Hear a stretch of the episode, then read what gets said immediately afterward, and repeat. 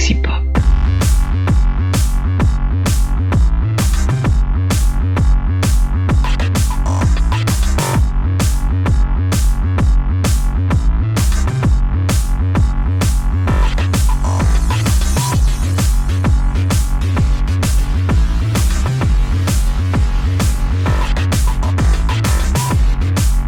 Eh bien, bonjour, bonsoir à toutes et à tous et bienvenue dans cette toute nouvelle émission de Trek Analyse. Analysons la saison 3 de Star Trek Enterprise. Je suis Rémi, Rémi 2D, le présentateur du plus grand podcast Star Trek de tous les temps. Quand tu démarres une phrase et que tu sais pas comment la terminer, ça, ça finit toujours mal. Et je suis accompagné, comme d'habitude, avec... euh, Allez, on va commencer par toi, Sean. Cette fois, tu es au-dessus de moi. Bonjour, Sean, comment vas-tu? Ça va très bien. Peut-être qu'un jour je te rencontrerai dans la vraie vie et tu seras Rémi 3D. Évitons la 4DX parce que je sens pas très bon en ce moment avec la, Non, la chaleur qu'il fait en ce moment. Par contre, on risque de se voir pour de vrai. Je t'en parlerai hors antenne d'ici peut-être l'année prochaine. T'es- t'es- T'es au courant sans que moi je sois au courant, tu sais. C'est Euh, comme Disney qui annonce les suites sans, sans en prévenir les acteurs puis les réalisateurs. Exactement, c'est ça. C'est, euh, c'est, je, je prévois la vie de tout le monde et de toutes et tous. Tu un très beau t-shirt Star Trek ce soir, ça tombe bien. C'est de, c'est de bonnes euh, circonstances. Mission Chicago. C'est quoi? C'était une, c'était un. C'était la, convention officielle euh, de Star Trek qui a eu il y a quelques années, qui a été faite par CBS puis son partenaire, je sais plus qui. Ils ont lancé ça. Il y avait un petit peu de Deep Space Nine, puis de les plus anciennes séries, mais c'était principalement pour promouvoir toutes les nouvelles séries qui sortent. Ok. Euh, ça a été un succès moyen. Ça aurait peut-être marché la su- l'année suivante parce qu'ils avaient mission Seattle, mais ils l'ont annulé. Et depuis, plus de nouvelles. Maintenant, ils cancellent les séries. Donc, du coup, je pense que c'était la seule qu'il y a eu. Et ça restera la seule. En même temps, l'affaire à Chicago, quelle, quelle idée quoi. C'est bien Chicago, c'est joli comme ville? C'était pas mal. Ben, dans le centre-ville, on n'est pas parti dans les quartiers euh, rough. mais- Terre, terre de catch, euh, Chicago, ça a dû crier euh, CM Punk dans tous les sens. Et bonsoir Thierry, comment vas-tu, notre Klingon Klingon? Bonsoir. Eh ben, ça va, ça va. Très bien. Très cool. Et toi, tu as un t-shirt de hard rock metal, de trash Non. metal. Non, non, j'ai j'ai un t-shirt de Klingon. Oh. Yes. Il y a marqué quoi? Je sais plus. Mais il y a du sang violet, c'est noté, et un batlet.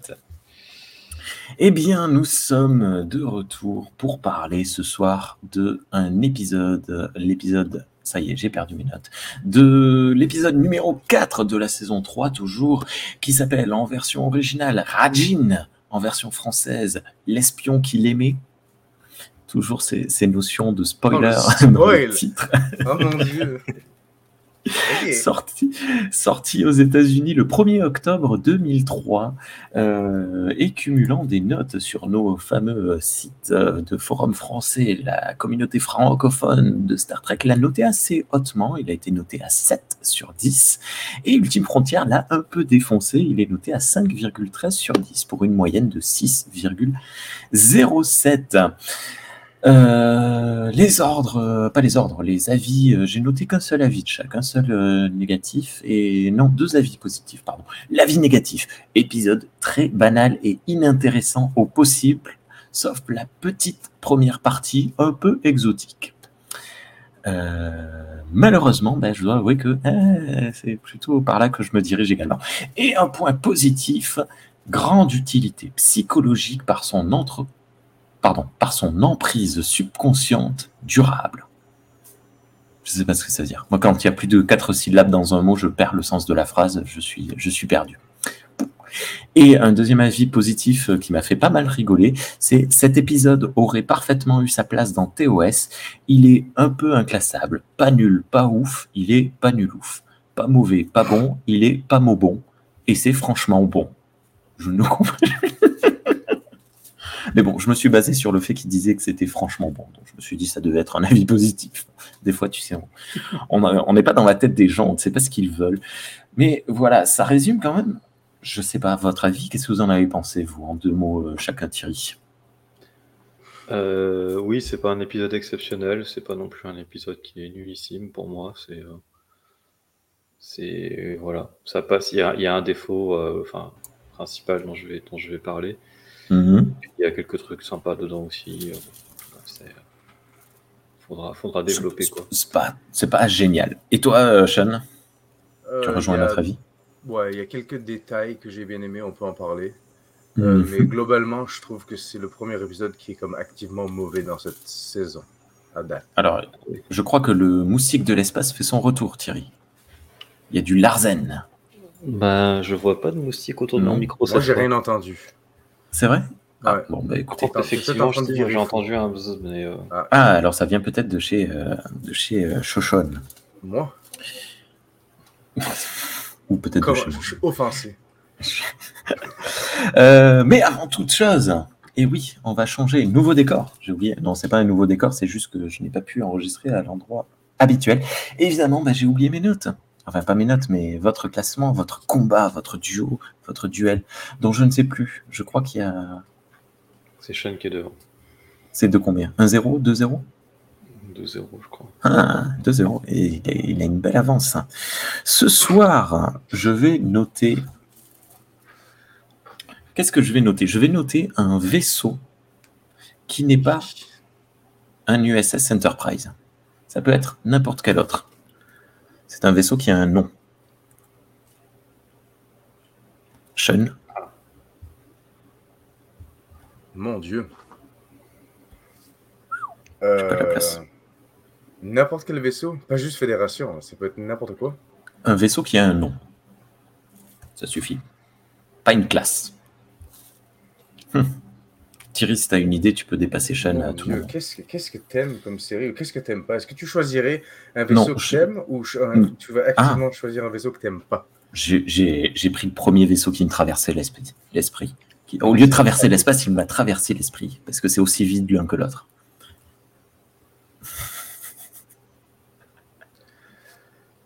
Voyageur. Le voyageur. Ouais. Hop. Et toi, Thierry? Qui Le a protostar. planté Le Le protostar. Le protostar. Comment ça s'écrit, protostar C'est mal parti. Bien, c'est noté. Après, c'est le premier qui lui est passé par la tête, ça veut pas, ça veut pas dire qu'il C'est sait vrai, c'est très juste. C'est parti. Bon, et On vous, va- dites-nous en commentaire euh, si vous. euh, Ah oui, c'est vrai, oui, Pensez, j'oublie tout le euh, temps de le dire. Dites-nous en commentaire ce que vous pensez, à quel vaisseau vous pensez. N'oubliez pas que vous pouvez nous regarder sur YouTube ou nous écouter sur le flux RSS de Galaxy Pop. Hum, Galaxy Pop, merci de nous héberger. C'est parti, scène numéro 1. Ouverture de l'épisode sur le conseil des Xindi. Il semblerait, alors déjà, il semblerait qu'on ait une capture d'écran. Paf. Il semblerait qu'un laboratoire important ait été détruit. On parle de trois morts et de retard d'au moins trois mois. Un mois par, euh, par salarié tué. Ça me paraît logique. C'est le temps de faire son deuil, probablement avant de pouvoir attaquer. Joli mouvement de caméra à la grue qui nous permet de voir toute la table et toutes les espèces. Les Xindi, on apprend alors qu'ils considèrent que les humains ont attaqué la mine de trélium. Ça, je trouve ça très cool. Ça continue de se chamailler avec les reptiliens et les insectoïdes, mais heureusement, les marins, euh, on les appelle les marins? Les aquatiques. Les aquatiques, on va les appeler les aquatiques, je vais changer toutes mes notes.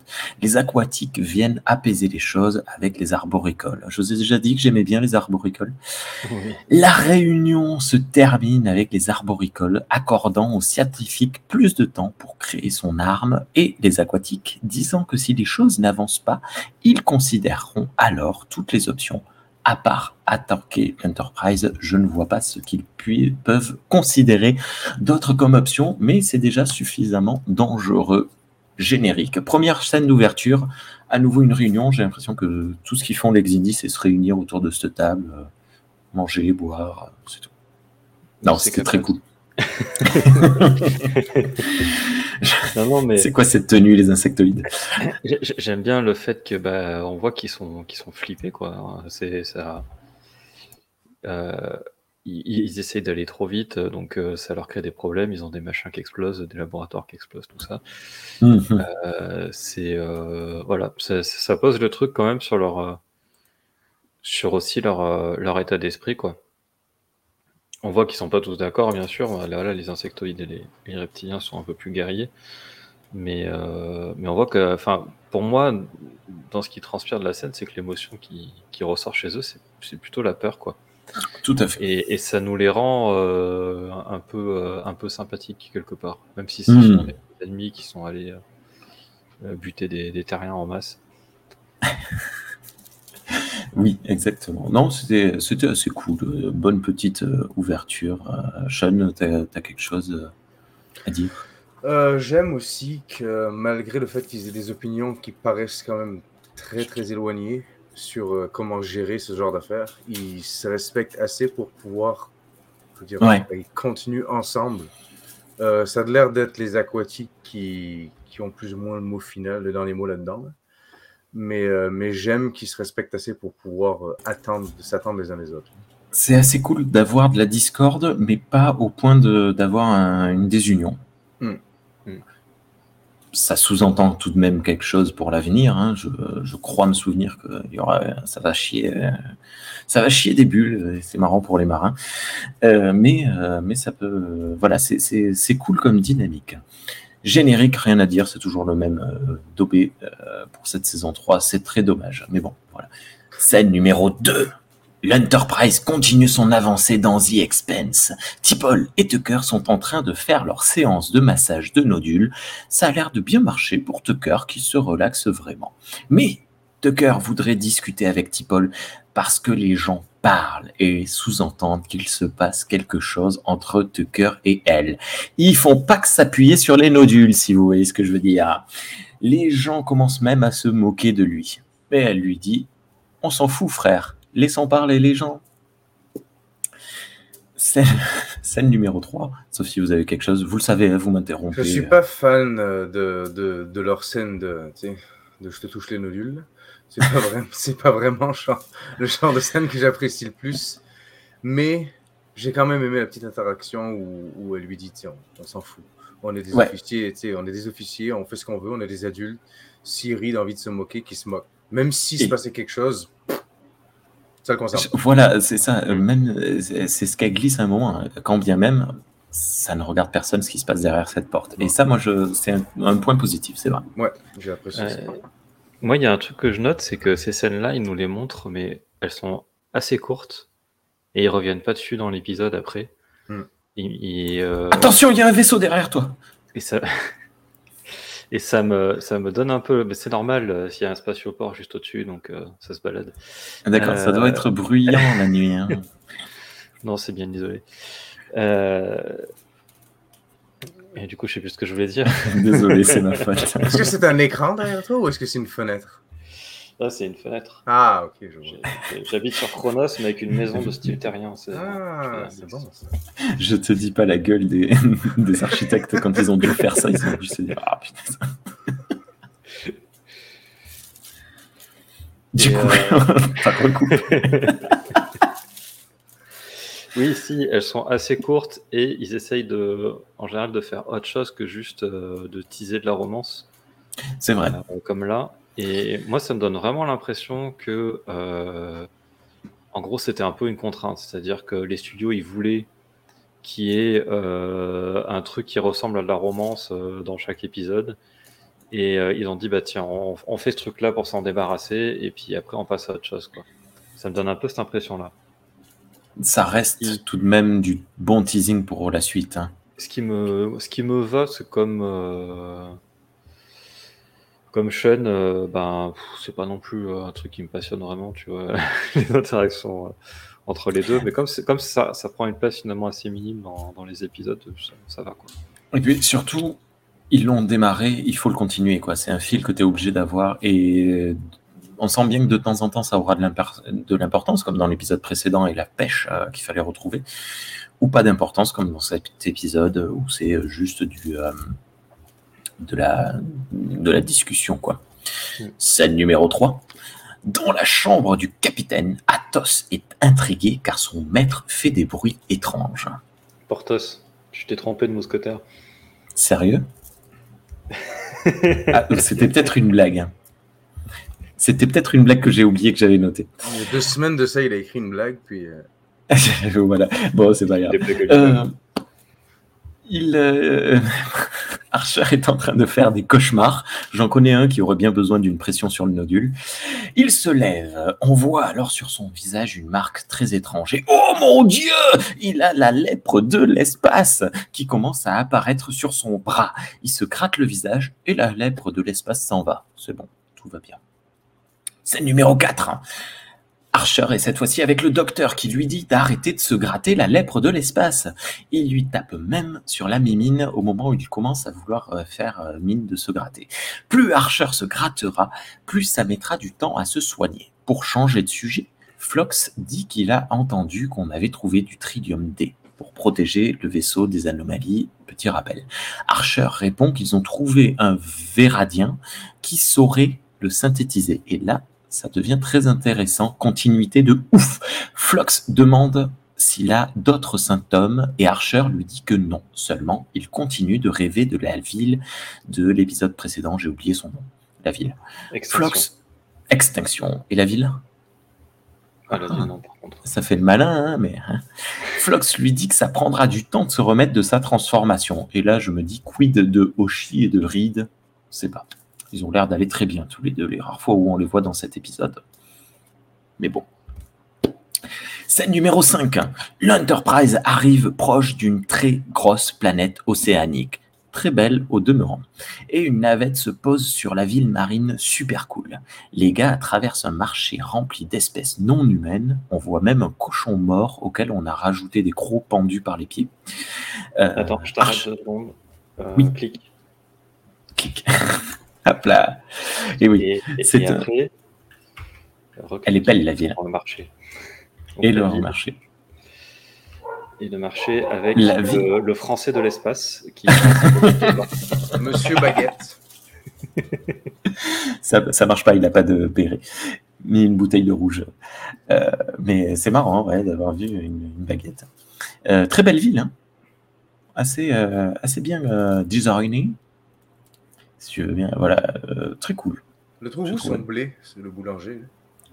il l'importe depuis notre Ah, il l'importe. Ou alors ils ont peut-être des, des, euh, des espèces En de dessous, plaques géantes qui prennent le soleil et le vent. Ah ouais, Ah. je sais pas. Ouais, ça se réfléchit, ça se réfléchit. Euh, où en étais-je? Or, Archer est plutôt tendu dans cette scène. Un alien vient les interpeller et leur souhaite la bienvenue. Archer lui dit qu'il cherche un chimiste du nom de Berat Hood. Le mec essaye de leur vendre une marmotte de l'espace, mais Archer le rembarre un peu gentiment. Scène numéro 6, dans les shops ou le labo du chimiste, on ne sait pas exactement ce que c'est, c'est un peu les deux à la fois. Archer demande la formule du... pour synthétiser le tritium D. On a tout un blabla avec le chimiste qui demande pourquoi Archer veut rencontrer les Xindi, il répond qu'il est en mission diplomatique. LOL. Ça fait rire le chimiste. LOL. Le chimiste indique qu'il sait où se trouvent de- des, des sur cette même planète, mais qu'il faudrait payer pour cette info. Et Tucker aligne donc la tunasse. Ah oui, très belle tête de chimiste. euh, oui, il a besoin d'un nez hein, pour sentir les produits qu'il utilise. C'est euh, normal. Sympa ce design de d'Alien. Tous les designs d'Alien, hein, d'ailleurs, même le premier, le premier euh, qui essaye de leur vendre je sais pas quoi sur, euh, sur le marché est très, euh, très cool. Très bon Ah acteur, ce gars, au, au passage. J'ai j'ai vraiment beaucoup aimé son, son petit passage de comme je veux vous vendre ça, je veux vous vendre ça. Puis quand Archer est comme non, je suis pas intéressé, tu vois vraiment la déception du gars. Malgré le maquillage, J'ai ouais. absolument perdu mon temps. Va-t'en. De ouais. Genre, euh, non. C'est- Bon acteur, bravo à lui. Et, et, ben, moi, sur le coup, je pensais qu'il allait être important, tu vois, parce que euh, maquillage bien réalisé et acteur euh, assez convaincant, c'est pas euh, le pecno du coin, quoi. Et en fait, non. Hmm. Je, je vais juste dire un truc sur, sur le début de cet épisode. Je trouve que là, les... on a vraiment le, le, le fil rouge qui se, qui se densifie. C'est-à-dire qu'on a, euh, Tout à fait. on a euh, déjà les conséquences de l'épisode d'avant qui, sont, euh, qui restent. Donc on a vraiment une continuité directe, euh, ce, qui est, ce à quoi on n'était pas habitué dans, dans, Star Trek. Mhm. Et évidemment, il y a le Trillium D qui devient finalement le, l'enjeu, euh, l'enjeu principal euh, de, des histoires. Quoi. Mhm. Et qui a pris peu, peu de la place, et là on se retrouve dans des épisodes entiers où le but c'est de trouver du Trillium D. Quoi. Ouais. Tout à fait, tout à fait. Scène numéro 7. La scène s'ouvre sur plein de nanas de l'espace à moitié à poil, probablement des prostituées, à moins que ce soit des esclaves. Il se trouve que le vendeur de femmes est le marchand qui a échangé avec l'exini. Archer lui demande où ils se trouvent, mais ils sont partis il y a déjà plusieurs jours. Il lui dit qu'il ne peut pas lui dire où ils sont partis par secret professionnel. Mais une de ses esclaves sait où ils sont. À Archer de la trouver. Alors, une des femmes pose son regard bleu plus profond que le plus profond des océans, et Archer frise totalement devant tant de beauté et de gros nichons. Hop là, on a une photo. Euh, heureusement, Tucker le- l'appelle pour lui dire qu'il faut payer le chimiste. Archer et Reed, oui, Reed était là aussi, mais il était inutile, partent en faisant comprendre qu'ils ne sont pas intéressés. La femme et le vendeur semblent assez déçus. Voilà, petite, euh, petite scène racoleuse, mais qui passe, euh, pose un pion pour la, la suite de, de, de l'épisode. Euh, Bon, elle en fait pas trop, j'ai un peu exagéré, hein, mais en réalité, c'était pas non plus euh, extrêmement. euh, euh, disons qu'Enterprise a fait plus racoleur euh, par le passé que, que ça. Oui, et après, bon, je peux pas dire que ça me plaît, mais euh, le, le centre de vente d'esclaves sexuels, c'est très euh, Roddenberrien, on va dire. Ah, ouais, ouais. C'est vraiment le truc, euh, euh, bah, typiquement, tu prends TOS, euh, les Aryan Slave Girl, quoi. euh, voilà. On est, on est dans ce genre de délire, et puis bah, Roddenberry avait quand même une, une obsession. pour le Il aimait bien les femmes. Voilà. Et, euh, et ça se voyait dans la série originale beaucoup. Hmm. Et, et là, c'est. On va dire que c'est. C'est pas une caractéristique de Star Trek qui me plaît beaucoup, mais ça fait partie de Star Trek malheureusement, et, euh, et ils ont gardé une espèce de continuité avec ça. Euh, Oui, c'est autant Oui, une euh, continuité euh, historique que productrice euh, de production. pour, euh, pour, pour poursuivre ce que tu dis, puis aussi pour commenter sur le petit commentaire qu'il y avait avant, tu as fait. Lequel ben, pas toi, mais. Le fait qu'elle ait des gros seins Non, non, l'espèce de review. C'est le review sur le site de, de blog Ouais. français. Il y a quelqu'un qui disait Oui, ça nous rappelle TOS. Oui, tout à fait. Euh, c'est peut-être pas forcément le- les, les meilleurs éléments de TOS qui sont, qui sont ramenés ici dans cet épisode-là, mais effectivement, il y a une espèce de continuité de. Mais Et puis, preuve, Faut- c'est que ça plaît à certains fans, de toute façon. Si Ouais. c'est noté. Euh, ça reste que je trouve que ça a du sens que dans la l'énormité de l'espace, il y a forcément des Ah oui, oui. vendeurs d'esclaves, il y a forcément des, euh, etc., toutes sortes de- d'horribles personnes qui font des horribles choses. Donc, du coup, c'est logique qu'on en voit de temps en temps. ouais, Tout puis, à fait. bon, ça colle aussi un petit peu avec le- le- l'étendue delphique où, euh, où bah, tu as des, des marchands pacifiques qui deviennent des pirates sanguinaires. Donc euh, Tout le monde est coincé, tu sais. voilà, ça, on va dire que ça- Peut-être que c'était ce marchand d'esclaves plutôt pacifique était peut-être un pirate sanguinaire hein, qui a fini marchand d'esclaves. On ne sait pas. Il était peut-être il était peut-être fleuriste. Il était- Tu sais pas? Oui, oui, oui, c'est possible. C'est possible. Euh, scène numéro 8. Sur le chemin du retour, Reed et Archer semblent pressés de revenir sur le vaisseau. Mais oh mon dieu, cheveux au vent tel un cheval sauvage, la belle esclave court au ralenti vers eux. Elle se jette dans les bras d'Archer et lui dit Aidez-moi, Jonathan Archer, vous êtes mon seul espoir. À peu près. L'esclavagiste vient et dit Ok, soit je la reprends, soit vous payez. On va pas déconner, ça me semble euh, malheureusement fair enough parce que bon, si s'il la libère, s'il refuse de payer, euh, mais qu'il veut l'emporter, bah, il va falloir, selon moi, qu'il libère toutes les autres esclaves et qu'il change les lois de la planète.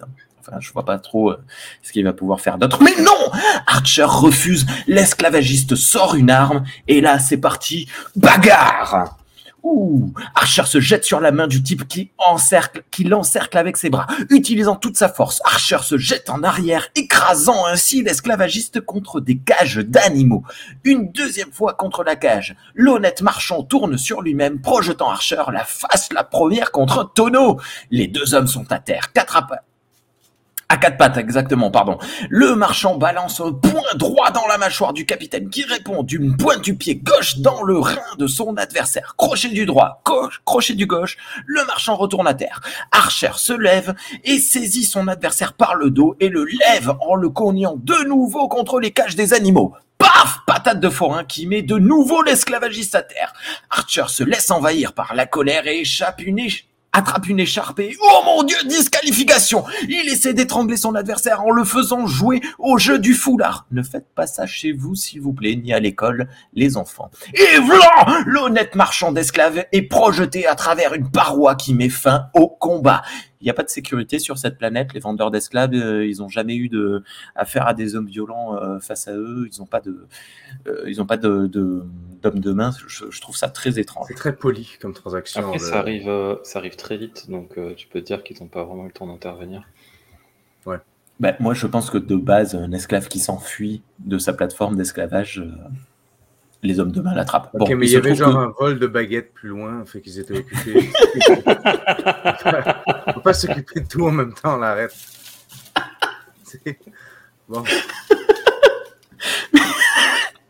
mais non, mais après, bon, euh, vu qu'on connaît la suite. Oh, mais qu'est-ce que c'est derrière toi? Il y a, il mon colocataire avec son compte. voilà, c'est catastrophique. Euh, non, mais je, dois dire que. C'est bien quand tu as les toilettes bouchées, ça. Assez jouissif de voir euh, l'esclavagiste se faire péter la gueule. Euh, sauf que, ben, vu qu'on connaît la suite de l'épisode, très probablement que c'est une mise en scène. Ouais, mais c'est quand même un vrai esclavagiste, je pense. avait eu pour ordre, oui, mais il avait eu pour ordre de probablement de, de laisser s'enfuir. Oh, il, il lui a pas fait grand mal non plus, il a juste passé à travers une fenêtre. Mais effectivement, ça, ça répond, euh, ça répond à, à l'autre truc que tu trouvais pas, pas très logique. Effectivement, c'était prévu que. On va très probable. Tu l'as dit, donc c'était prévu qu'elle se retrouve sur, sur l'Enterprise, donc euh, c'est pour ça que la sécurité était bizarrement absente à ce moment-là. Et oui, sinon l'épisode ne s'appellerait pas L'espion qui l'aimait. Scène numéro 9. À bord de l'Enterprise, oui j'ai noté de l'Enterprise, Flox semble remarquer ce que j'avais remarqué à propos des yeux de l'esclave sexuel. Il dit qu'il n'avait jamais vu une rétine aussi complexe. Archer arrive et après s'être assuré de la bonne santé de son invité, il lui demande son nom. Oh, elle s'appelle comme l'épisode euh, Rajin, pas l'espion euh, qu'il aimait, ce serait un prénom un peu ridicule. Elle le remercie de l'avoir sauvé et se met à son service. Archer refuse et lui dit qu'elle est libre. Il propose même de la ramener chez elle. Elle dit venir d'une planète qui s'appelle Orantaku, mais qu'elle ne se souvient de rien. Archer dit alors qu'il va faire des recherches sur sa planète d'origine. Il s'en va, mais elle l'interpelle. Va-t-elle lui parler d'Exindi? Non. Elle lui dit juste merci. Scène euh, assez. Euh, enfin, fin de scène un peu, un peu, un peu perturbante. Scène numéro 10.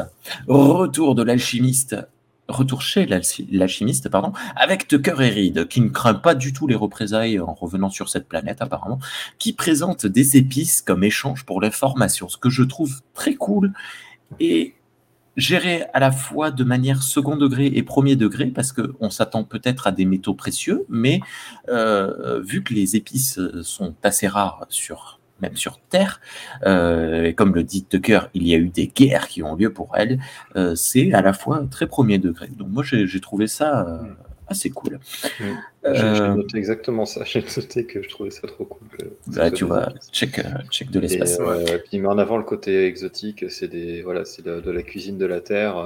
Parce que finalement, c'est pas tellement le, fait que ça soit rare ou quoi, c'est que juste que bah, il y a tellement de possibilités de combinaisons moléculaires que tu prends des épices de n'importe quelle planète, elles vont être forcément uniques. Et, donc forcément, ça va avoir un intérêt. Mhm. Tout à fait. C'est la première fois qu'il rencontre des humains de sa vie, probablement peut-être mm. l'une des dernières fois aussi. Du coup, qu'il ait des épices humaines, c'est assez classe. Ouais, c'est très cool. Il va pouvoir les mettre sur son étagère à collection. sur, son, sur son nez, tu sais. Oui, c'est ce qu'il fait d'ailleurs, ça le fait rigoler, il éternue. Euh, L'alchimiste est très content et échange des informations pour synthétiser du trillium D liquide. Attendez, quoi? Du liquide? Oui, le trillium D ne peut être synthétisé, synthétisé pardon, que sous sa forme liquide, mais le résultat sera le même, assure l'alchimiste. Mais il prévient les humains de faire très attention car le trillium D liquide est très instable c'est bien, on complexifie la, raison d'être du, Trillium D, euh, qui est. C'est cool, quoi. Moi, j'aime bien. Scène numéro 11. Petit repas en tête à tête avec le capitaine et Rajin. Ah bon? Ok. Archer dit qu'elle peut aller où elle le veut, sauf quelques rares endroits interdits. Euh, à ce moment-là, je me pose la question si ses yeux sont faits avec des lentilles ou un rajout numérique, car j'ai l'impression qu'il bave à peine euh, sur les côtés. Rapidement, Rajin s'intéresse à la mission de l'Enterprise. Archer, qui ne connaît pas le nom de l'épisode en français apparemment, euh, lui dit qu'il cherche à contacter les Xindi. Elle dit ne connaître que très peu de choses à leur propos, et lorsqu'elle demande ce qu'ils veulent, Archer répond qu'il cherche à résoudre un désaccord bravo Archer. Euh, belle avancée par rapport aux quatre derniers épisodes. Euh, d'abord, on va en guerre, euh, ensuite, on commence à douter de la guerre, puis on se dit, bon, on y va, mais peut-être un peu moins violemment. Et là, il cherche à résoudre un désaccord. Il veut pas Alors, tout son plan. oui, voilà. Moi, je, je, me pose la question quand même si. voilà. Déjà, bon, c'est. Comme tu dis, enfin il sait pas que c'est une espionne, mais euh, on peut considérer aussi ça comme de la prudence. C'est-à-dire que qui cherche les Xindi, c'est pas un secret, il le clame à qui veut l'entendre parce qu'il bah, cherche des infos. Euh, par contre, effectivement, jusqu'à présent, ils n'ont jamais dit à personne ce qu'ils voulaient faire. Ils sont jamais arrivés en disant Ouais, ils sont où les Xindi On veut les défoncer. Les fois où ils parlaient d'attaquer les Xindi et de, se venger, etc., ils en parlaient entre eux. Mm-hmm. Ils parlent à quelqu'un d'extérieur. Donc, ça peut être effectivement euh, peut-être un, qui commence à changer d'avis, mais il y a quand même un peu cette ambiguïté et euh, voilà, c'est possiblement euh, euh, juste parce qu'il parce qu'il veut être prudent et qu'il veut pas dire tout de suite ce qu'il veut leur faire. Quoi. Néanmoins, on n'arrête pas de dire qu'il y a beaucoup de continuité avec l'épisode précédent pour une première fois. Et moi, l'épisode précédent se termine sur en fait, on va pas les tuer. Ah oui. Donc, euh, je maintiens. non, mais oui, oui, vous avez tout, tout à fait raison tous les deux. thématique, oui. Non, mais c'est vrai. Euh, donc, je l'ai noté, ça fait vraiment plaisir à entendre. Comme quoi, l'épisode Métamorphose n'a vraiment pas été inutile. L'intercom sonne. Tucker indique au capitaine qu'ils sont prêts à synthétiser le trillium D. Hurrah! Épisode euh, scène numéro 12, dont Lops, Tucker et Tipol expliquent les dangers à Archer et demandent une salle spéciale pour faire leur tampouille, ce qu'il accepte.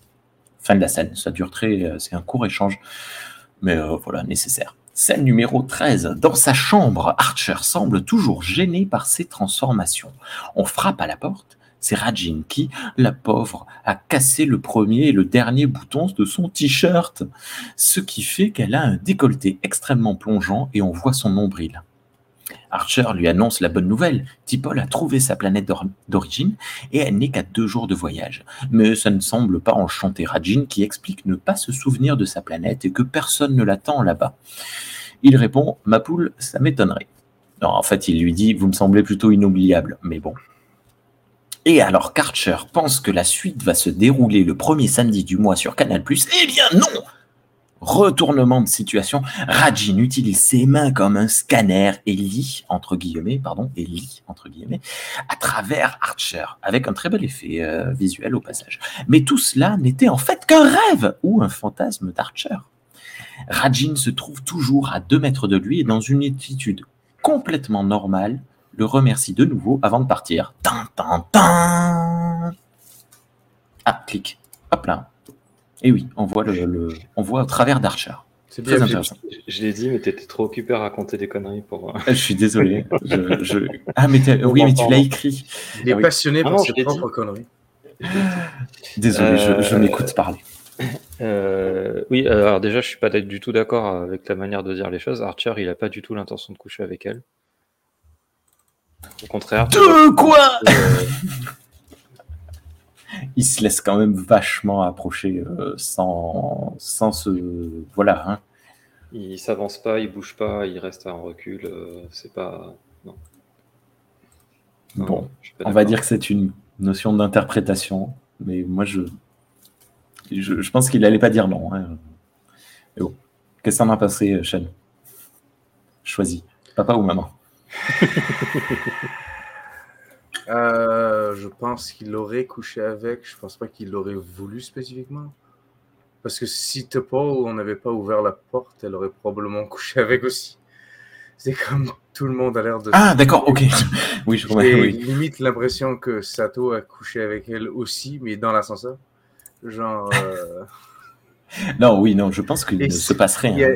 Fois, non, je pense qu'il se passe rien à chaque fois, mais je pense qu'il y a, il y a un, un espèce de, j'appellerais Oui, oui, charme, mais il y a clairement un, un débalancement hormonal et, et- et de quelque chose là qui se passe, qui fait que De toute façon, oui, elle est, elle, au, au premier contact physique, elle a, enfin, ça on le découvrira un peu plus tard, mais elle a une, une forme de, de- les- elle bloque totalement euh, les, les sécurités des autres personnes euh, et- Ouais. et euh, joue de, clairement de, de- d'atout. ce qui est particulier Ouais. dans cette scène, ce qui est à noter dans cette scène en particulier, c'est que on sait pas, en- on sait pas vraiment si ça s'est passé ou ça s'est pas passé.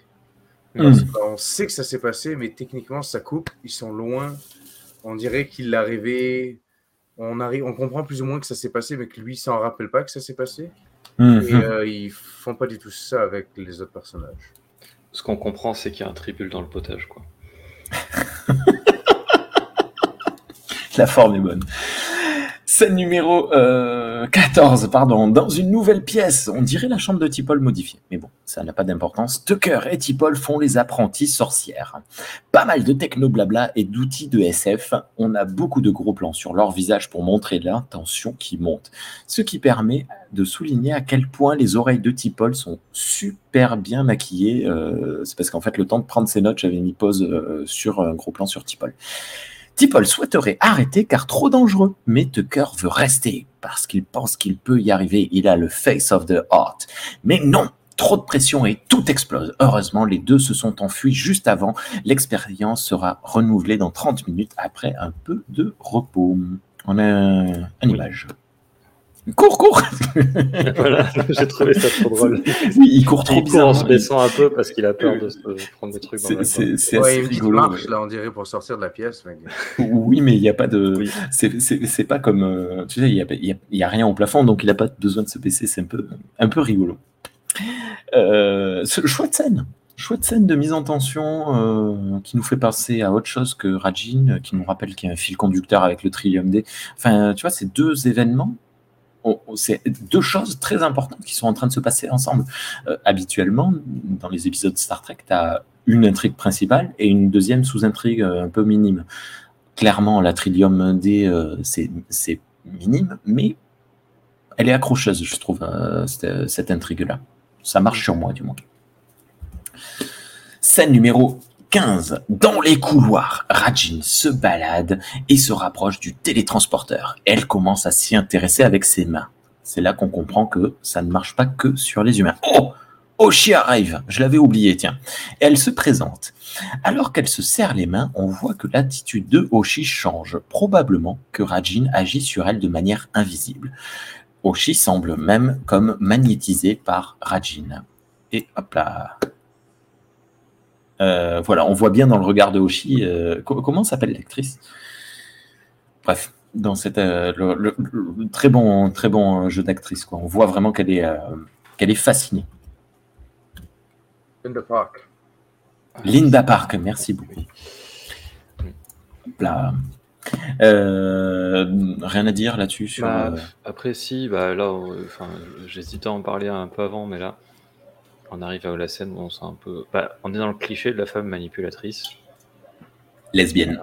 C'est c'est un cliché. euh, que- non, bah, en fait, si tu veux, le fait qu'elles s'en prennent aux femmes aussi, ça, au contraire, ça rattrape un peu à moitié, euh, je sais pas. peu. Dans le sens, dans le toi, où on n'a pas les pauvres hommes qui sont victimes de des femmes euh, qui peuvent pas contrôler leur pulsion, machin.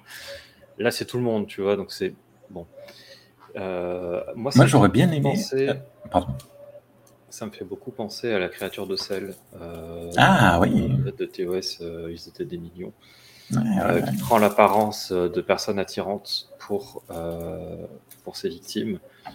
Euh, bon, là, c'est pour les bouffer, quoi, mais enfin, pour les buter, mais. euh, et, euh, et déjà à l'époque, euh, on voyait euh, donc la, la plupart des, des, pe- des personnages victimes, c'était quand même pas mal des, des mecs, mais euh, elle essayait d'avoir aura à un moment, et donc prenait la forme d'un bel homme euh, aussi. Et donc il y avait déjà ce truc-là. Donc finalement, il n'y a pas vraiment de progrès depuis TOS à ce niveau-là. Ouais. Il y a un petit peu ce côté dommage, mais euh, ouais, ça reste euh, voilà. C'est un cliché qui est un peu détourné, mais qui était déjà qui était déjà détourné dans TOS. Donc, il y avait peut-être quelque chose à faire de plus de plus malin. euh. Il faut Ben, quand moi, même avouer que. que... ah, Excuse-moi, vas-y. Non, vas-y, vas-y. Euh, ça reste qu'ils font ça. Ils, ils font oui, oui, on va faire que. Elle attire pas juste les hommes, elle attire aussi les femmes. Mais euh, j'ai comme le sentiment qu'ils auraient jamais osé faire que l'esclave sexy attirant soit un homme. Et que ces charmes Ah. marchent aussi sur l'équipage masculin. Genre, les, les hommes dans l'équipage, je pense pas qu'ils Ah, euh, dans les années voilà. 2000, euh, ça aurait été chaud. Et c'est ce que j'allais dire, c'est c'est vachement dommage. Mhm. C'est vachement dommage, qu'en plus, ça aurait été l'occasion parce qu'il se passe rien, littéralement. Je- je- genre, elle, elle les scanne et puis, euh, puis terminé. Ouais, c'est un peu sensuel à regarder, mais il a, sais, il y a pas, Mm. y a aucun vrai contact ou aucun, ouais. Oui, Et, euh, et, quand même, c'est d'autant plus dommage. Est-ce que vous saviez que dans les années 80, donc début 90 peut-être, il y a eu une campagne de, de, de, de courrier de fans qui réclamaient euh, des, euh, un personnage homosexuel dans la nouvelle génération. D'accord. Donc ça fait depuis les années 80 que les, femmes réclament, les fans réclament. Euh, et puis finalement, euh, On l'aurait C'est eu il y, a- eu, une l'a relation lesbienne euh, dans DS9. euh, Oui, il y a eu un petit bisou. était voilà, un baiser lesbien. Mais encore une fois, on sent qu'il y a un côté où euh, peut-être moins menaçant pour l'ordre établi des femmes qui s'embrassent parce que les lesbiennes ne sont pas vraiment perçues comme ayant une sexualité, qu'il n'y a pas de pénis Mhm. dedans. C'est un peu. Non, mais c'est triste. C'est enfin, complètement con parce que le sexe n'a pas, pas, besoin d'un pénis pour fonctionner, mais bon. C'est un peu les clichés qu'il y a de, de la sexualité féminine quoi, qui, qui transparaissent aussi là-dedans. quoi. Mhm. Et ouais, c'est bien dommage. Mais bon. Euh, moi, j'aurais bien aimé euh, voir quelque chose qu'on ne verra pas dans cet épisode, mais euh, voir son attitude par rapport à Flox, parce qu'il me semble que les dénéobuliens utilisent les phéromones et les trucs comme ça. Et, euh, et au contraire, euh, bah, pour le coup, contrairement... Non, t'es pas d'accord, Thierry, c'est pas vrai? J'ai dit une bêtise. Non, l'histoire de phéromones, je sais pas d'où tu sors ça, ça me dit absolument rien. Je me le suis peut-être euh, fantasmé. Contre, Mais j'aurais bien aimé de la euh, polygames. Ouais, et voir comment il aurait réagi, comment ça aurait fonctionné. Est-ce qu'il aurait eu un- une forme de, de, euh, blocage, ça n'aurait pas fonctionné, ou au contraire, ça aurait trop bien marché, ça l'aurait mis en danger, genre il se serait jeté sur elle. Ils auraient pu faire un truc euh, comme ça. Bon, c'est c'est pas le propos de l'épisode. C'est pas le propos de l'épisode. Je suis content qu'ils aient pas fait tes idées. Son plan est chaud Non, non, mais- bloquer Voilà, t'es marié avec moi. Après, euh, ils, ils ont fait le rôle de l'alien sur qui ça réagit pas pareil avec Tipol au lieu de le faire avec Flox. Ils auraient pu. Exocombe, dis- dis-lui d'arrêter de nous espionner, s'il te plaît. En parlant d'espions, scène numéro 16, dans la chambre de Tipol, elle commence à s'installer pour noduler tranquillement. Rajin entre alors en scène. Un pattern semble alors se dessiner avant la coupure pub. Et oui, il y a toujours des coupures pub. Tipol n'est pas très enclin à accepter une étrangère dans sa cabine sans qu'elle soit invitée. Mais Rajin ne la laisse pas finir ses phrases. Et dans une attitude, de- attitude pardon, relativement lascive, Rajin s'approche et s'installe près d'elle. Rajin parvient même à caresser les oreilles de Tipol, qui semble entrer en combat intérieur puisqu'elle se raidit et demande à Rajin de partir tout de suite. Rajin note ce combat intérieur et souligne son contrôle des émotions, mais parvient à faire lâcher prise Tipol et scanne son cerveau et sa colonne vertébrale. Ticker Ticker, Tucker, pardon, sonne à la porte, ce qui réveille Tipol. Boum Gros coup de pied dans la poitrine de Rajin, qui se relève immédiatement et profite de l'état de Tipol pour l'attraper par les épaules et la projeter au sol par balancier des jambes. Je ne comprends pas ce que je viens d'écrire, mais bon. On n'aura pas la fin du combat. Tucker entre et trouve Tipol inconsciente au sol. C'était sans compter sur Rajin qui lui éclate un vase sur la tête avant de prendre la fuite. Hop là, très jolie mâchoire de Tipol que nous voyons en transparence. Mais je trouve que les, effets spéciaux des, scans euh, de Regine sont vachement cool. Super sobre, super cool. Hmm. Mais on n'arrête pas de le noter, ça. Hein. On est, euh, je pense qu'on avait tous des mauvais souvenirs de, des effets spéciaux de la, d'Enterprise à cette époque-là. Euh, mais à chaque fois, il me semble très, euh, très sobre, très, ils, montrent ce qu'ils doivent montrer. Tout simplement, ils n'en font pas des caisses. Et ben, moi, à chaque fois, ça me, ça me convient. Ben, Ceux-là en particulier, là, l'espèce de transparence, puis de, je pense pas qu'on ferait beaucoup mieux. Oui, ce serait peut-être un peu plus détaillé, un peu plus HD, mais ce serait pas non plus c'est excessif comme différence de nos jours s'il y avait une série qui sortait maintenant. Oui. Hum, limite, tu vois, ils auraient pu mettre un peu plus de vert euh, dans, les vaisseaux sanguins de Tipol, parce qu'il me semble que les Vulcains ont le sang vert. Mais, euh, mais, ça, c'est plus au niveau de la créativité. Oui, c'est pas, vraiment un choix de qualité.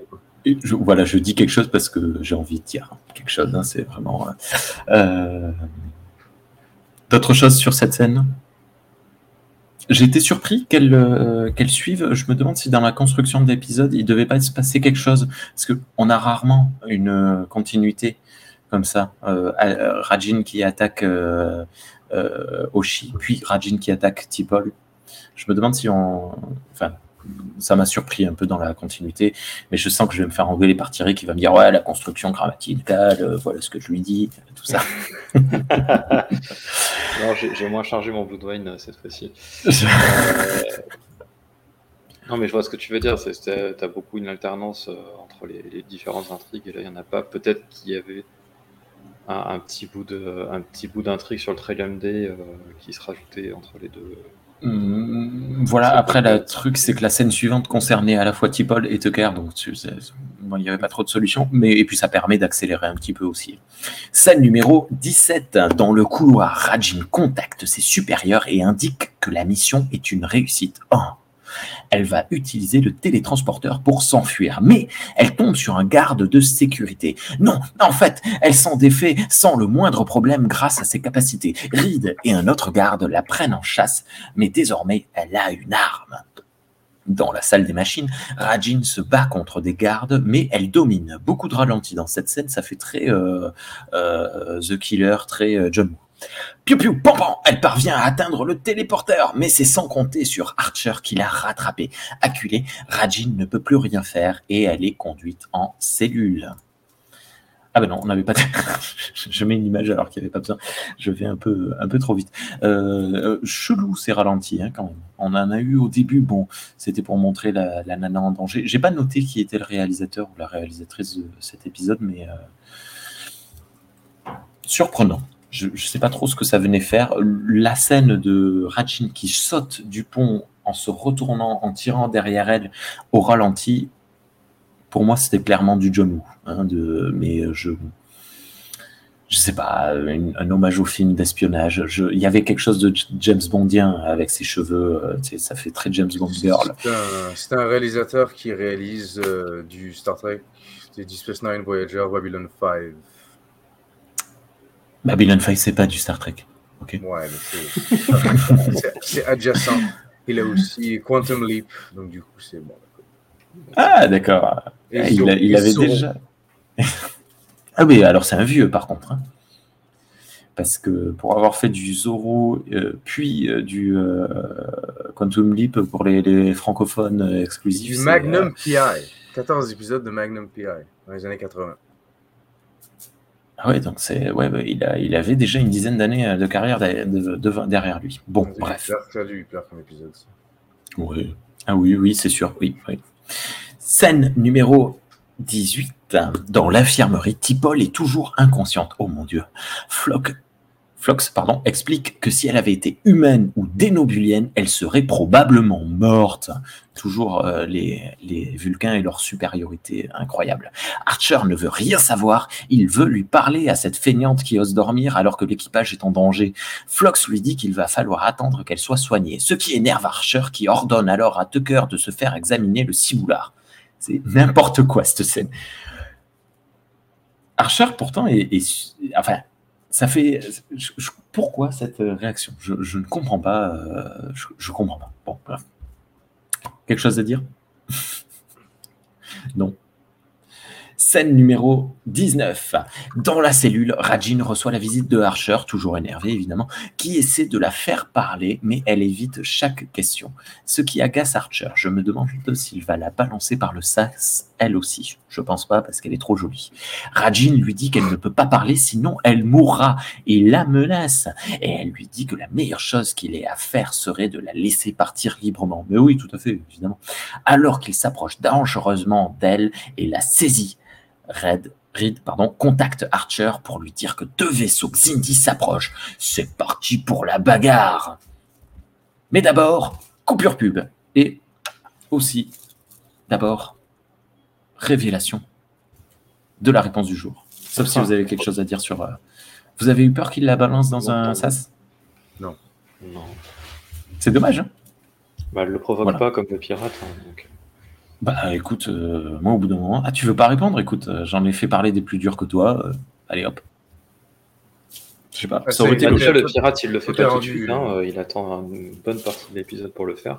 Ah, écoute, Là, il vient à peine euh, de la capturer, donc il n'y a pas de raison qu'il le fasse. Quoi. Pour moi, c'est c'est, euh, c'est un truc, euh, maintenant qu'il l'a acquis, euh, il devrait le faire à chaque fois.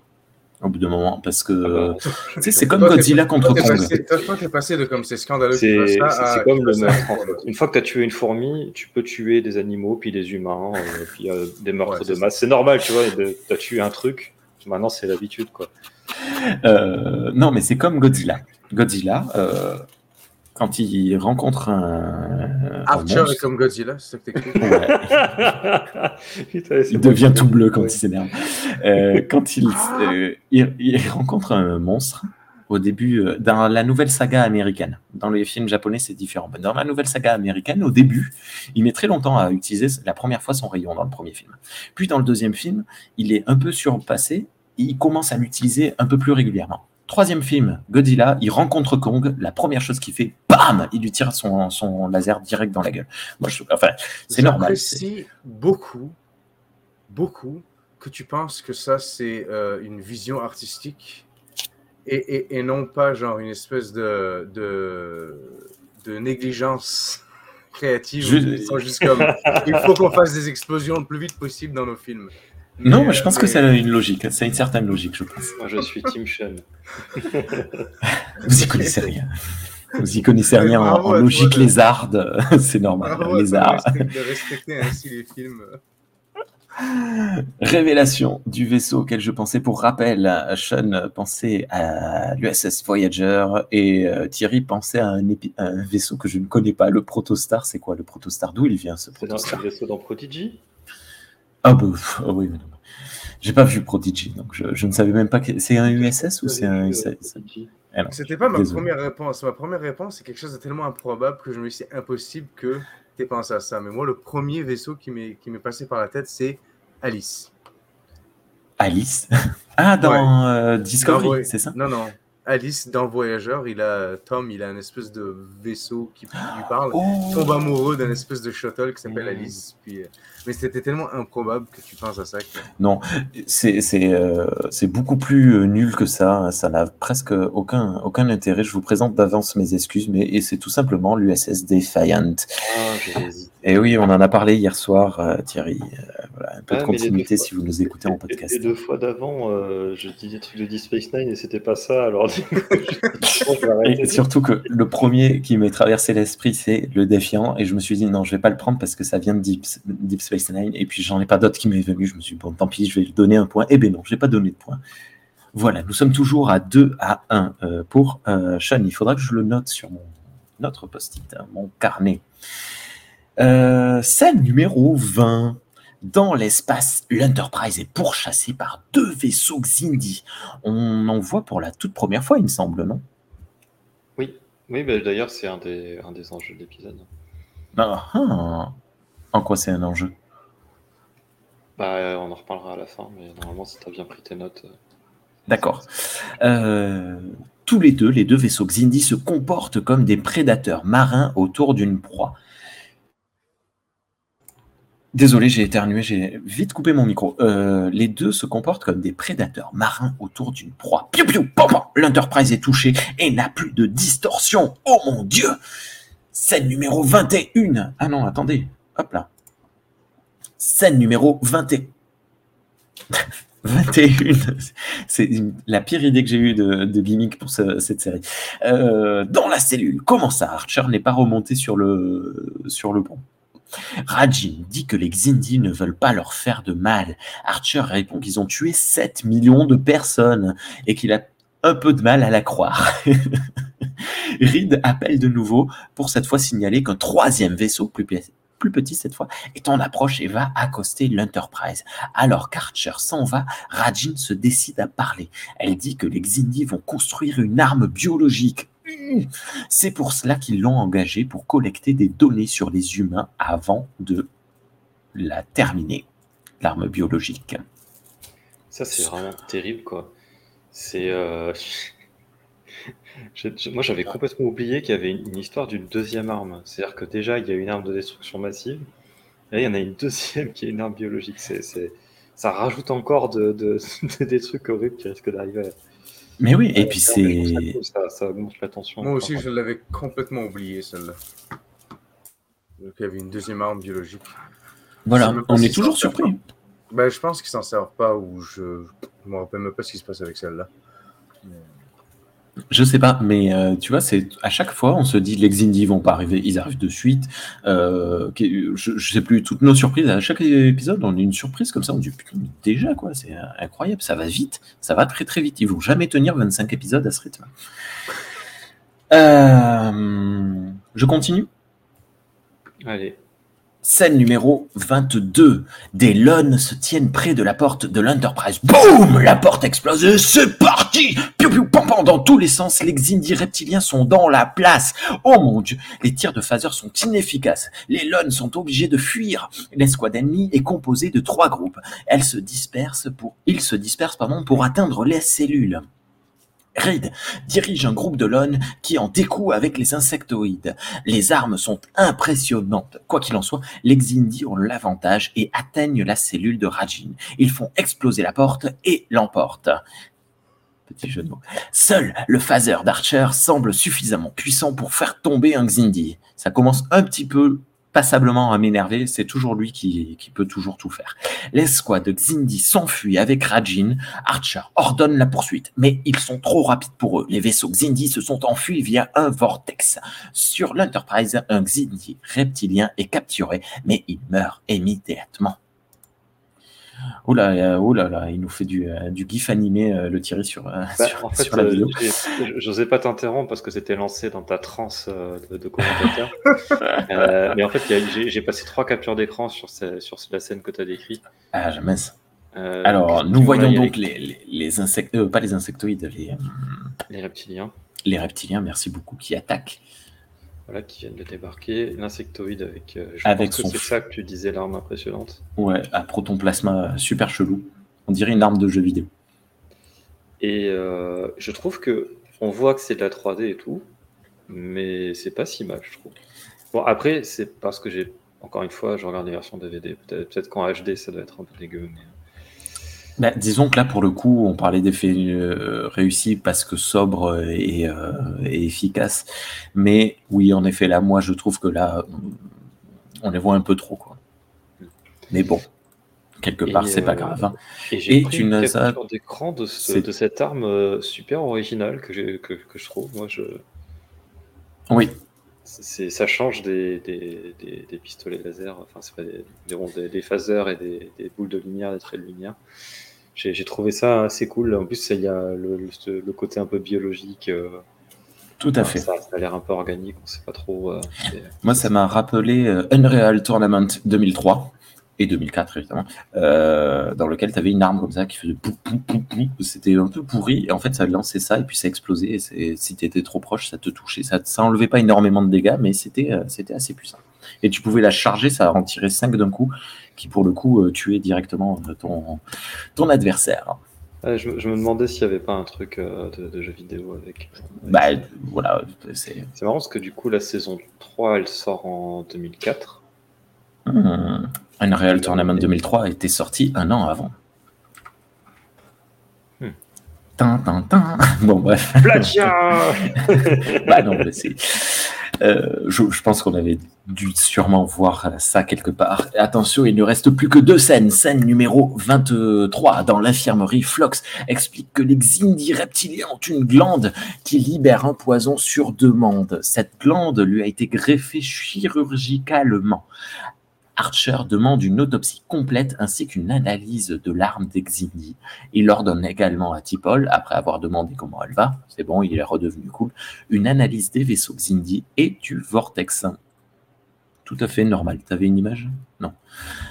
Euh, scène numéro 24. Retour au conseil des Xindi. Les arboricoles se plaignent de cette opération euh, qui a mis leur travail en danger. Les humanoïdes, euh, que cela ait exposé les Xindi aux humains, mais les reptiliens répondent avec Rajin qui projette des scans des humains. Comment elle fait, je ne sais pas, par magie. Euh, doit être augmenté, je, sais. pas. Les Xindi ont désormais toutes les informations possibles sur la physiologie humaine. Rajin essaie de dire un truc du genre ouais mais bon les humains ils sont plus complexes que ça gna gna gna gna gna mais le reptilien la fout dehors d'une manière me faisant supposer qu'on la reverra probablement dans un autre épisode et en parlant d'épisode c'est la fin de celui-ci et nous avons une magnifique image de la projection de Rajin qui nous montre qu'elle connaît parfaitement toute la physiologie humaine. C'est cool. probablement pour ça qu'elle a été kidnappée très jeune de, sa- de sa planète. Si son histoire est vraie. Mais Ouais, si, elle, si elle est capable de pouvoir faire ce genre de choses, peut-être que son espèce a une particularité où certains arrivent à faire des scans comme ça, on va savoir. sais. Reste à savoir si, euh, si elle n'a pas été augmentée, parce qu'il y avait un truc avec les yeux au début, euh, si elle n'a pas été génétiquement un petit peu modifiée tout de même. Oh, bon, oui, c'est euh, la question de euh, Rajin est-elle? Voilà. Ouais, Euh, voilà. C'est vrai que c'est pas trop le, le sujet de l'épisode, ouais. Mais euh, Voilà. Du coup, je, je pense que le fait qu'on voit les vaisseaux pour la première fois, euh, c'est un peu un big deal parce que ben, maintenant, on, on dirait que ben, les Indiens ont un peu dévoilé à quoi ressemble leur vaisseau. Ils ont un peu dévoilé un peu plus de- d'informations sur qui ils sont à Archer puis ses amis, alors que Archer, à la base, il, il savait rien, il savait même pas qui quoi, tu sais, quoi chercher, où. Donc là, maintenant, ils ont un indice de plus. Ils ont les vaisseaux, ils ont les signatures des vaisseaux, ils ont Mhm. possiblement fait des scans sur euh, de quoi est composé leur vaisseau, etc. Ils savent qu'ils sont capables de créer des vortex également. C'est dit dans l'épisode, euh, juste avant qu'on passe au conseil Xindi, euh, Archer demande à, à T'Pol de- d'analyser les scans qu'ils ont pris des vaisseaux Xindi. Mhm. Et, C'est ce que j'ai euh, Et voir, et voir à propos du vortex qu'ils ont utilisé. Et donc en fait, c'est c'est pour ça que je disais que c'était un des enjeux de l'épisode de, de voir ces vaisseaux-là. C'est que en fait, euh, quelque part, c'est une défaite euh, de l'Enterprise parce que les Xindi ont pu récupérer des informations cruciales sur les humains. Mhm. Et c'est atténué par le fait que les humains ont récupéré des informations qui sont importantes sur les Xindi en ayant la possibilité de, de scanner leurs vaisseaux et de voir leur technologie. C'est une dame pour Tout une à fait. dame. C'est. Ben en fait non, parce que c'est quand même plus. euh, C'est des infos que les Xindi avaient déjà, les infos que, que les humains ont récupérées. Donc en fait, euh, c'est plus. euh, les humains ont perdu une dame contre un cavalier, tu vois, ou un truc comme ça. Bah, dans le sens où les Xindi, ils, a- ils avaient déjà les infos de la où se trouve la planète humaine, euh, la signature Ouais, des là, vaisseaux, là- comment là, fonctionne leur technologie. Et là, ils. Là, ils cherchaient ils avaient- vraiment des informations biologiques pour pouvoir fabriquer leur arme biologique. donc ils ont obtenu ce qu'ils voulaient. Là où les humains, ben, en échange, pour le moment, ils ont juste euh, une info, euh, les vaisseaux, quoi. Ouais. Mhm. C'est tout. C'est tout. Ah, ah, remarque, ils vont, ils vont, ils ont le, le reptilien euh, avec eux. Euh, ils vont en savoir un peu plus. Mais bon, c'est pas très équilibré, non, comme échange, je pense. Bien, c'était euh, un épisode. euh, là, en le re-racontant, il me paraît vachement mieux que quand je l'ai regardé. Bah, alors moi j'en avais des mauvais souvenirs. Euh, Ouais. C'était vraiment, j'y suis allé à reculons euh, devant cet épisode pour le regarder. J'étais vraiment en mode oh là là, ça va être l'épisode misogyne là, ça va me faire chier. Et, euh, et finalement, bah euh, oui, il y, a des, il y a des aspects misogynes dedans, clairement, on l'a- on l'a assez évoqué. Euh, mais euh, mais au-delà de ça, il y a quand même, il y a quand même pas mal de trucs intéressants. Ça fait bien avancer euh, les, les fils rouges, parce qu'il y en a du coup. ouais, Il y, a, il y a le fil rouge de, de Trillium D et le fil rouge bah, de- des, des Xindi. Et le fil rouge de Tucker et Paul euh, et Paul vont-ils coucher ensemble? Oui, alors ça, j'en parle pas parce que, parce que ça me passionne pas plus que ça. ça reste, ça reste présent. Et, et c'est extrêmement dans la continuité de TOS, même si, comme dit Sean, bah, c'est pas vraiment les meilleurs aspects de TOS, malheureusement. Mais euh, voilà. Donc, euh, ça, je vais pas dire que c'est un, un bon épisode, mais je, je- je préfère revoir euh, Régine dix fois que. Non, je, je vais, pas, je, vais pas faire cette ouais, pas Euh, mais bref, ça reste pour moi un épisode de Star Trek euh, qui est bien dans, la, dans ce que fait Star Trek. Et donc, ça reste quand même un truc qui est cool à regarder. Quoi.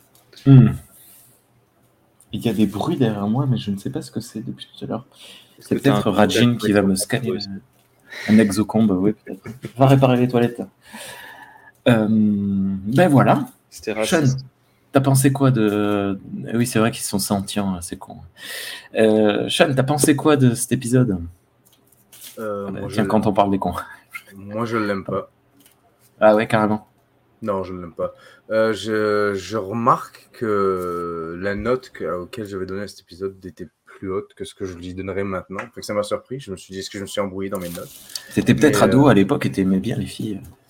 Non, parce que j'ai revu tout ça. euh, ouais, à l'époque, j'aimais les filles. Maintenant, non, c'est fini. Mais euh, non, non, j'ai revu, j'ai revu tous les épisodes de Star Trek récemment étant adulte. Donc normalement, ben, je les ai tous revus quand j'ai Mm. démarré ma chaîne YouTube. Donc du coup, ça, Mm. c'était euh, 5 ans, 6 ans maintenant. Donc, ça fait un petit bout, mais euh, mais non, j'étais déjà adulte. Non, c'est juste pas un épisode qui me plaît. Honnêtement, pour le peu de choses que je trouve drôle, le coup des épices, je trouve ça drôle. Le coup d'effectivement l'espèce de boule qui envoie des euh, qui envoie des pics, euh, je trouve ça sympa. Mais c'est Ouais. pas ce que cet épisode fait d'intéressant. Je trouve que ça peut être, ça aurait pu être fait dans n'importe quel épisode de cette saison. Euh, et cet épisode-là, je trouve pas qu'il soit, qu'il serve à grand chose. C'est, ça fait partie, on démarre certains épisodes de cette saison qui sont, sont là. Ouais, hum, moi en fin de note d'épisode, j'ai marqué dommage. On aurait pu avoir un très chouette épisode d'espionnage façon James Bond, mais euh, rythme trop saccadé et scène, euh, trop de scènes de racolage qui prennent trop de place. Ça déséquilibre l'épisode. On aurait pu avoir euh, quelque chose de super cool en fait avec cette histoire, mais, le format, la réalisation fait que bah, c'était pas, pas hyper prenant. C'est, l'une des premières fois aussi où j'ai l'impression que le, le placement des scènes du conseil de Zindi est un peu particulier. On- quand, quand ça commence, on démarre avec l'espèce de- d'explication. Ah, tu sais, Archer, euh, sa gang, ils ont, ils ont attaqué euh, la mine de je sais pas trop quoi. Puis, je sais pas, j'ai trouvé ça un petit peu le. Effectivement, le. Je sais pas, le pacing le, le- Hum. était un peu particulier dans cet épisode-là. C'est marche pas vraiment pour moi. Tant pis, c'est pas grave. Et il y, a des- il y a des trucs que tu particulièrement pas aimé dedans, Sean? Honnêtement, juste, ben, déjà le plot, c'est le, le, scénario, le scénario principal, l'histoire principale de l'espèce de. Le fait de voir des vaisseaux spatiaux là. je- L'espèce oh de là. fille. Ouais, ah, tu sais, Star Trek, là. Mais euh, non, la, la fille racoleuse, genre, j'aime pas du tout ce concept-là. Genre, ça, tu sais, ça a déjà été fait un million de fois. Il n'y a rien de nouveau qui est, apporté ici. Euh, je vois pas vraiment le. Oui, je change. Je, vois pas vraiment. J'ai du mal à comprendre l'intérêt de l'épisode en fait. Tout simplement. Donc du coup, il me passionne pas. C'est pas que je veux dire, j'y retournerai pas, j'irai pas le voir par choix. Là, je, l'ai regardé parce que on fait le podcast, mais c'est pas ah, j'ai envie de me mettre cet, épisode, tu vois. Désolé de t'avoir forcé la main. Non, non, c'est, aucun problème. Mon Dieu, il y a des gens qui meurent chez toi. C'était horrible. Je crois que mon fils est en train de faire une terreur nocturne. Eh bien, écoutez, c'est bien. Ça sonne la fin de notre épisode pour ce soir. On se retrouve dans deux semaines à peu près pour parler de l'épisode suivant dont j'ai oublié le nom. Je voulais le sortir, euh, qui s'appellera Impulse. Merci beaucoup Thierry. Euh, très bonne soirée. À bientôt. Merci. Bonne soirée. Merci beaucoup Sean. Euh, très bonne soirée. À bientôt. Vous aussi. Et à vous aussi derrière vos écrans. À très bientôt. Hop, là. Ordinateur, fin de programme. Ah